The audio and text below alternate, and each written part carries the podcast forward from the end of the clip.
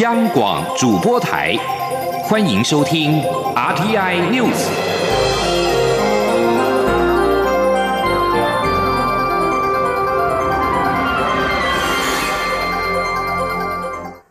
各位好，我是主播王玉伟，欢迎收听这节央广主播台提供给您的 RTN News。今天是二零一九年六月十七号，新闻首先带您关注反送中示威游行。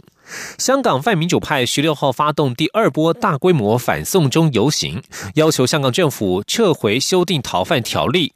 香港政府也在十六号晚间透过新闻稿作出回应，表示，香港行政长官林郑月娥承认，由于政府工作上的不足，使得香港出现很大的矛盾和纷争。他为此向市民致歉，并且承诺会接受批评，加以改进。港府发言人指出，考虑到社会有强烈不同意见，已经停止立法会大会对于修订逃犯条例的工作，而且没有重启程序的时间表。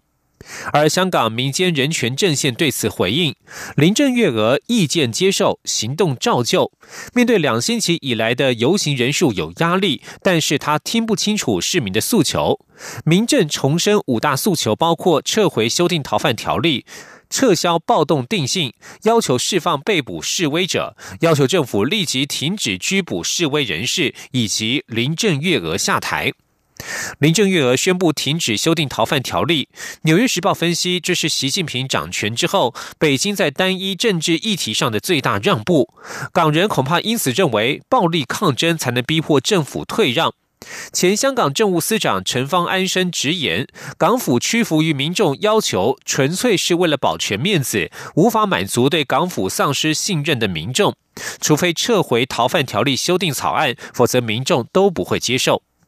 而路透社则是引述消息人士报道指出，北京方面已经开始强烈怀疑林郑月娥的治理能力，而中国国务院以及香港中联办并没有回复这样的说法。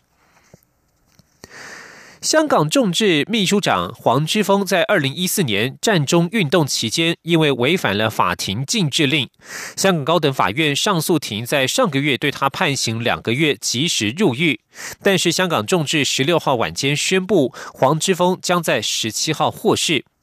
香港众志发布声明指出，二十二岁的黄之锋将在十七号上午十点三十分从荔枝角收押所获释。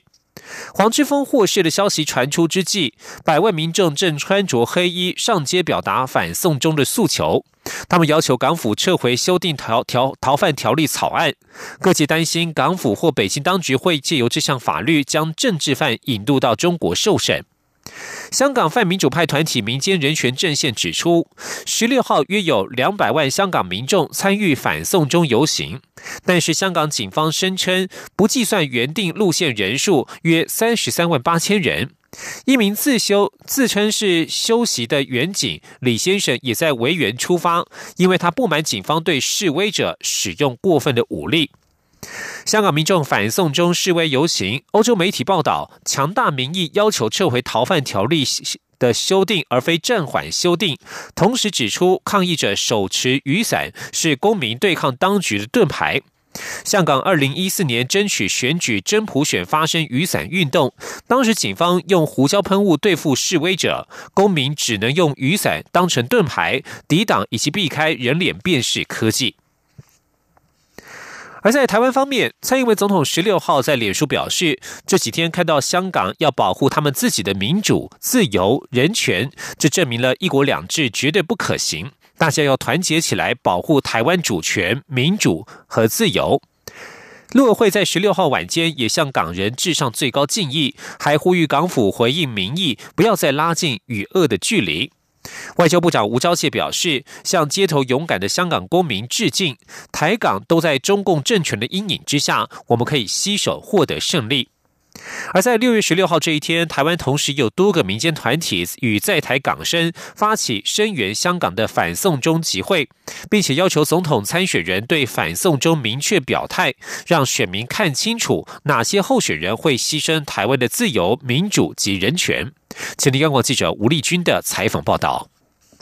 面对香港民众反送中行动越演越烈，尽管香港特首林郑月娥已于十五号宣布暂缓修订逃犯条例，不过由于林郑月娥并未明确表示要撤回，同时也未对引发的流血冲突道歉下台，因此香港十六号下午登场的六一六反修例大游行依旧涌入百万人潮示威抗议，声势相当惊人。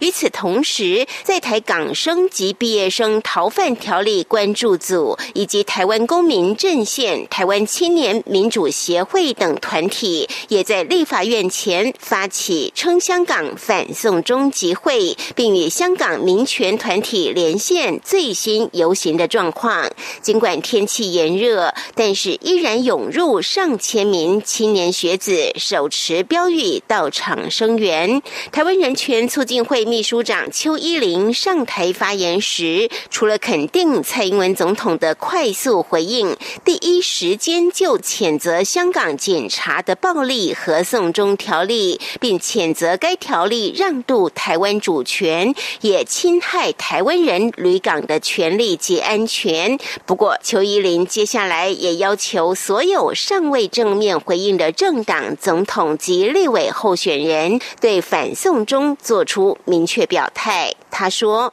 到底他们认为送中条例是不是一个侵害人权的条例？是不是一个侵害台湾主权的条例？他们应该要明确的说明清楚他们的想法、他们的立场，而不是简单的说他们也反对一国两制而已。这件事情也对于台湾接下来明年的选战是非常重要的，也让台湾的选民必须要看清楚台湾有哪些人是亲中的候选人，是看不清楚现实的，是想要牺牲台湾的自由、民主跟人权。”而去跟中国政府做交换的。此外，称香港反送中集会也呼吁港府撤回逃犯条例，释放被逮捕的抗争者，并停止司法追诉。中央广播电台记者吴丽君在台北采访报道。香港特首林郑月娥宣布暂缓、停止修订逃犯条例，并且将原因指向台湾已经表明不会接受在现有的修例情况之下移交涉嫌在台杀人的陈同佳，因此修例迫切性已不存在。对此，法务部十五号表示，香港政府以台湾不接受逃犯条例引渡人犯作为暂缓修例的理由，意图模糊该条修例违反人权疑虑的焦点，妄扯台湾个案争议，其推诿卸责之举，法务部严正驳斥。法务部表示，台港欠缺司法互助机制，以至于发生在对方管辖区域内的犯罪无法合作共同打击。港女命案发生之后，台港两地都十分关切，也都殷切期盼杀人凶嫌受到法律制裁。但是，香港对台湾就此案所提出的司法互助请求，至今都没有积极回应。法务部呼吁港府应该积极建立台港两地共同打击犯罪机制，以免成为在对方辖区内犯罪者逃避法律制裁的避风港。而在国际间的反应方面，美国国务卿蓬佩奥十六号表示，美国总统川普月底出席在日本大阪举行的 G20 高峰会时，将会和中国国家主席习近平讨论香港的大规模抗议事件。在上百万香港民众十六号再度上街抗议之后，蓬佩奥表示，川普一向大力捍卫人权。他又表示，为了美国和中国的贸易争端，川普对于中国商品大规模加征关税，这显显示他愿意挺身对抗北京。即将焦点关注到国内的立法院的朝野协商。公投法修正将会有所转折。民进党立院党团总召柯建明十六号表示，将拿掉连数必须减负身份证影本的规定，要求中选会落实公投法当中电子连数，以解决公投连数伪造的问题。柯建明表示，公投法修正有两大重点：规范未来公投连数必须附上身份证影本，以及与大选脱钩。外界指称民民进党反民主，不让人民公投是严重的误解。附上身份证影本是为了解决死人连数以及公投连数造假等问题。柯建明呼吁国民党不要只会抹黑栽赃。在今天的朝野协商，民进党将会主动把附上身份证影本的规定拿掉，透过电子连数来解决造假问题。民进党团也将召开党团会议，凝聚党团共识。而立法院即将召开临时会，在尚未休会之前，立法院在上个会期休会之前初审通过了《再生医疗制剂管理条例》草案，但是这部草案审查时却引发正反两方诸多论战。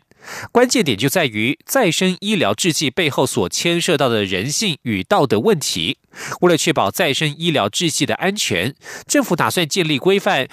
为还没有通过临床验证的再生医疗开一道门。持正面理论者认为这是患者的一线曙光，但是忧心论者则认为这恐怕会让家属陷入道德难题。请听记者肖兆平的专题采访报道。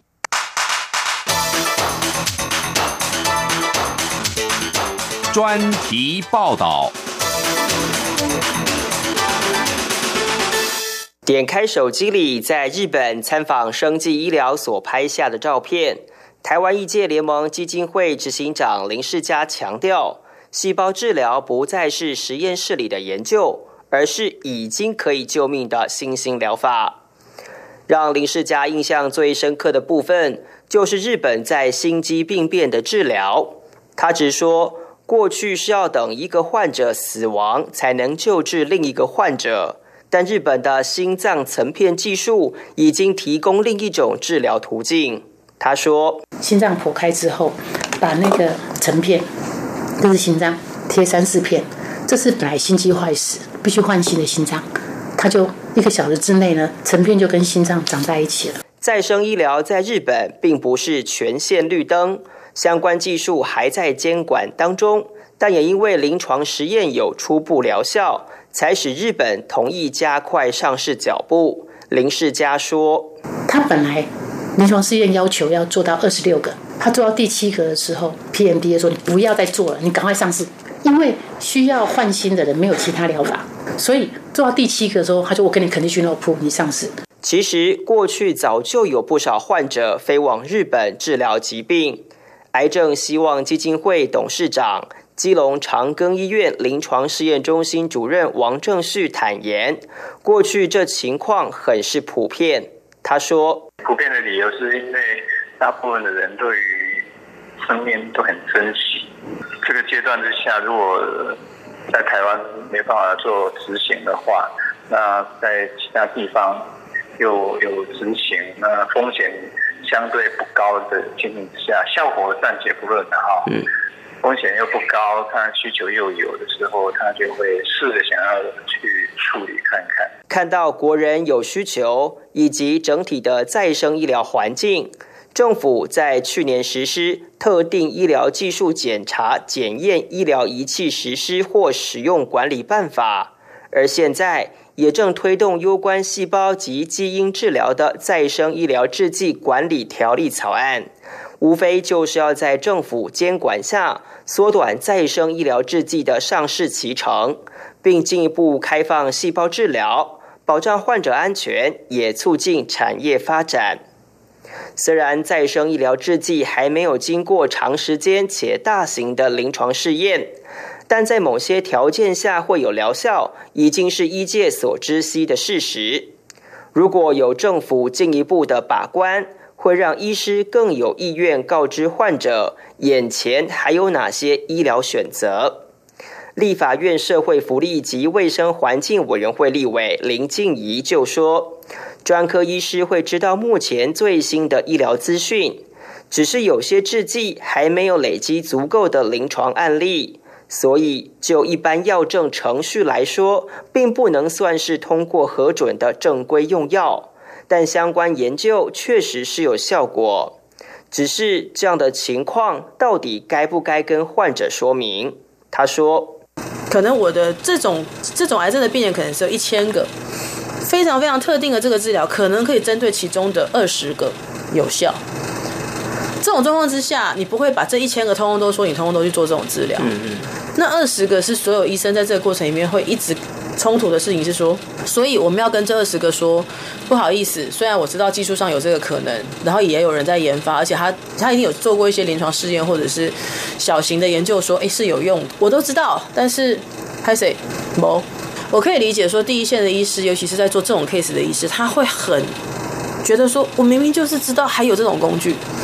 根据目前再生医疗制剂管理条例草案，试验临床二期的药剂，只要通过政府委托单位的风险评估后，就可以用在患者身上。林静怡认为，政府的背书是让医师有根据的向患者说明其他治疗方式。他说：“只是说这个远比医生告诉病人说，我现在知道某两个研究中心有在试，以以这样来比的话，那现在我们有一个法出来之后，至少食药署这边认了这几个，医生可以跟病人讲说，这几个以前都是试而已，现在已经他的资料已经足以让食药署认为他是可以做制剂的。嗯，这是一个对医生来讲，在咨询的过程中比较有比较有信心的动作啦。”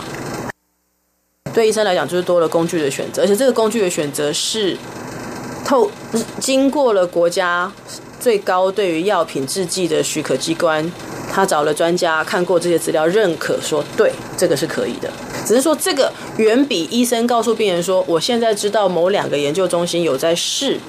以以这样来比的话，那现在我们有一个法出来之后，至少食药署这边认了这几个，医生可以跟病人讲说这几个。以前都是试而已，现在已经他的资料已经足以让食药署认为他是可以做制剂的。嗯，这是一个对医生来讲，在咨询的过程中比较有信心的动作啦。换言之，政府对再生医疗制剂提出管理规范，不仅让民众在台湾就有正规治疗外的安全选择，也透过法律位阶促进产业发展，这是法所带来的正面效益。但不可讳言。再生医疗制剂毕竟还没有累积足够的临床试验，其药效可不像药局里的常见成药。林静怡提醒，再生制剂不是神药，未来十年、二十年会不会有其他问题，目前也只有模糊答案。民间监督健保联盟发言人唐西华就说。临床二期药就代表疗效还不够确定，是否会有晚发性的副作用也不清楚。如果没有周延的制定专法，不仅是改写药物审核的标准流程，也让患者多了用药风险。况且。再生医疗一趟疗程大约都要新台币上百万，难保不会有家庭为了争取那可能的救治机会而投入大笔的医药费。这不仅考验患者家庭的经济能力，同时也带出更多人性的道德压力。滕西华说：“你知道，为病人往生的时候，家属的愧疚感是这样：我为什么要带他去一个那个地方呢？他搞不好不会那么早走，就是活过来都很好。没活过来的时候。”他就会因为很多的自责。过去药品的疗效是药厂找人试验，但再生医疗制剂却是相反过来，换成患者花钱尝试可能的疗效。姑且不论效果，要不要选择这项治疗，以及又是根据什么资讯下决定，就牵涉许多非科学性的家庭因素，当中牵涉的道德难题，也是未来可预见的挑战。卫生福利部食品药物管理署明白表示，所谓的再生医疗是指将细胞基因用于人体构造或功能的重建与修复，范围牵涉到再生医疗技术、再生医疗制剂以及复合性医疗器材。而为了确保再生医疗制剂的安全性与有效性，以及维护病人接受治疗的权益。政府决定制定专法，要对再生医疗制剂捐赠者评估合适性，维护病人接受先进治疗权益，以及强化上市后的安全监控。医学科技的发展是为患者带来一线生机，但人的问题往往更为复杂。但为了回应不断往前的再生医疗发展，政府接连提出法令跟上进度。但以后会不会有患者因此散尽家财，只为一线生机，或是执意放弃正规治疗、指定再生医疗等，都是未来需要正视与面对的问题。中央广播电台记者肖兆平专题报道。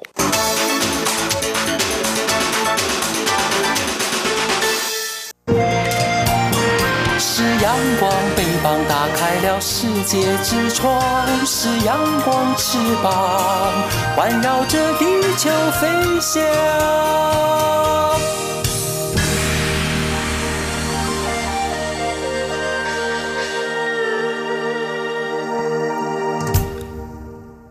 各位好，我是主播王玉伟，欢迎继续收听新闻，来关心体育界的好消息。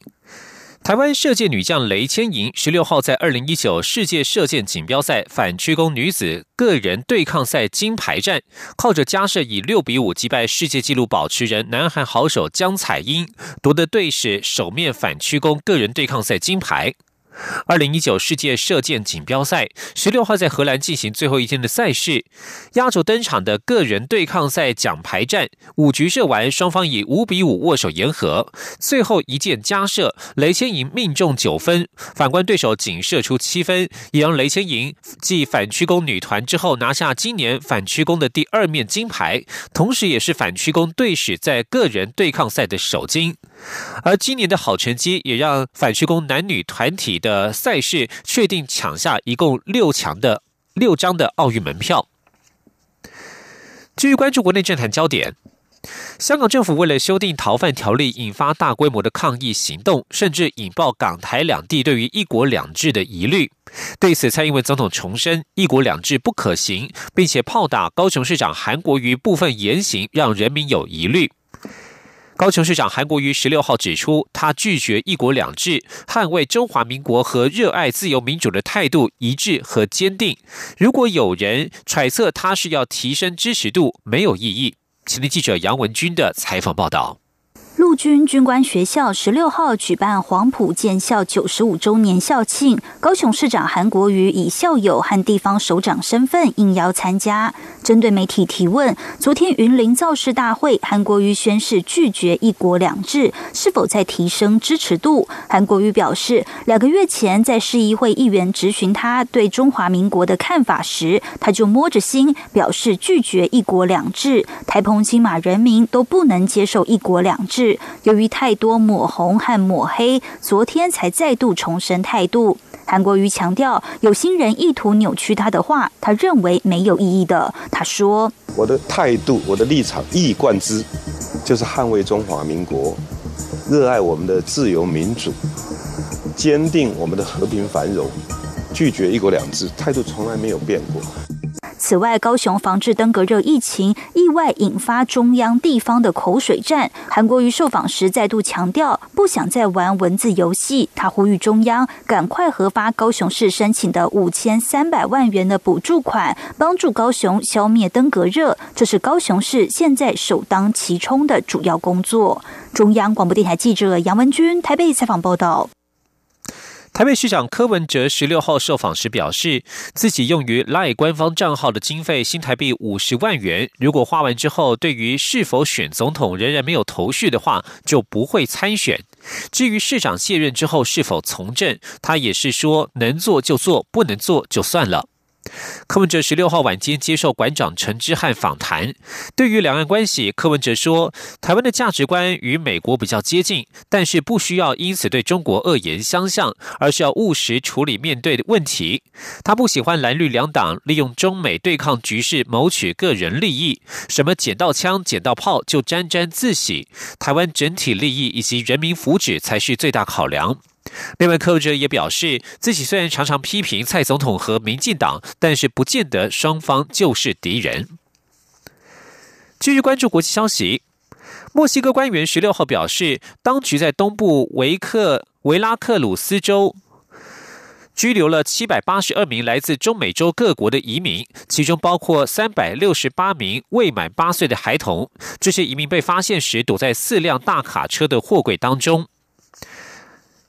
为了避免美国总统川普向所有墨西哥销美产品加征关税，墨西哥本月稍早与美国达成协议，有四十五天的时间降低为逃离贫困和暴力而涌入美国寻求庇护的中美洲移民数量。而美国总统川普以加征关税的方式，迫使邻邦墨西哥和美国签订协议，解决移民流入美国南部的问题。专家认为，如果川普过度依赖关税解决问题，不仅会减损美国的威信，也将破坏国际社会的合作气氛。请听以下的专题报道。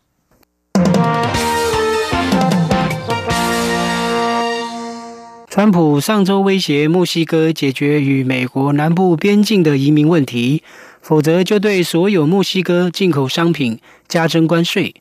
墨西哥八号晚间与华府敲定协议，扩大庇护计划，并同意部署安全部队，以遏止非法移民从中美洲流入美国南部，避免一场来自美国的关税惩罚。在墨西哥就范后，自诩为谈判大师又自封关税人的川普，十号接受美国财经电视频道 CNBC 访问时，指关税是美好的事情。强调，在墨西哥接受他的移民建议后，将在与中国的贸易战争策略上加倍利用关税为武器。除了中国和墨西哥，川普也利用加征关税威胁盟邦日本、欧盟和加拿大，要求开放汽车、农产品市场，或是要求修改北美自由贸易协定。至于川普为何要急着逼迫墨西哥处理移民问题？与美国选民将移民列为最关切的问题有关。根据路透社易索普七号公布的最新民调，美国登记选民有百分之二十认为移民是美国当前面临的最重要问题。至于共和党选民中，移民问题在十三个选项排在首位，有百分之三十七的人认为移民问题最重要。民主党选民仅有百分之七的人。认为移民问题重要，为了争取民意，特别是共和党选民的青睐，川普的关税大刀一举挥向墨西哥。但是，川普这次以经济手段迫使墨西哥在非贸易的移民问题屈服，恐怕会加深各国对美国的不信任感。美国华尔街投资顾问公司 Founder Street 的华盛顿政策主管布洛克认为。川普的做法明显是行政滥权。在美国与墨西哥及加拿大于去年底已签署新版的北美自由贸易协定，也就是美国墨西哥加拿大协定之后，却又以关税胁迫墨西哥在非关贸易的移民问题做出改变，将大大减损美国政府的威信。川普毫无忌惮地使用关税炸弹四处轰炸。自认为不会伤害到美国经济，他并且声称对中国加征关税，后果是由中国业者承担，而且会有一大笔钱直接进入美国财政部。但是多项研究指出，川普新增的关税几乎全部转嫁到美国消费者及企业身上，增加消费者与企业的支出。至于中国企业承担的风险是销售额下跌。以及商品价格因加征关税而上涨，导致竞争力下降等。再者，川普令人感到不安的关税炸弹不仅会伤害美国经济，外交政策专家也担心，川普过度依赖关税将破坏国际社会的合作气氛。而且，在川普不分敌友都大打关税牌施压的情况下，国际间已开始出现集结反对川普的趋势。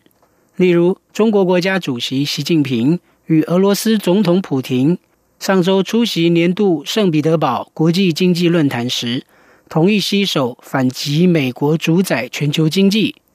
美国传统盟邦的欧盟也在政治、经济、伊朗核子协议等问题上与川普不断发生摩擦。咨询公司 b l e k l a y 顾问集团首席投资策略师布洛克瓦认为。川普的做法已招致各国的不信任，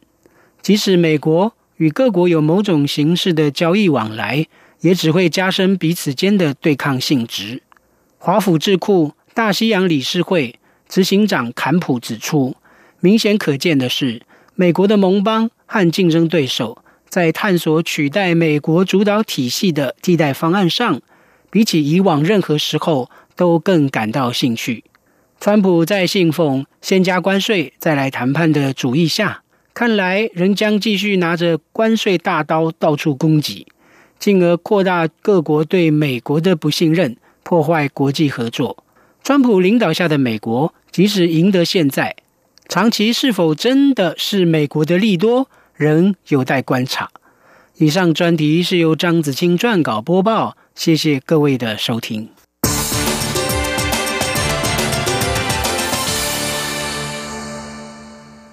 以上新闻由王玉伟编辑播报，这里是中央广播电台台湾之音。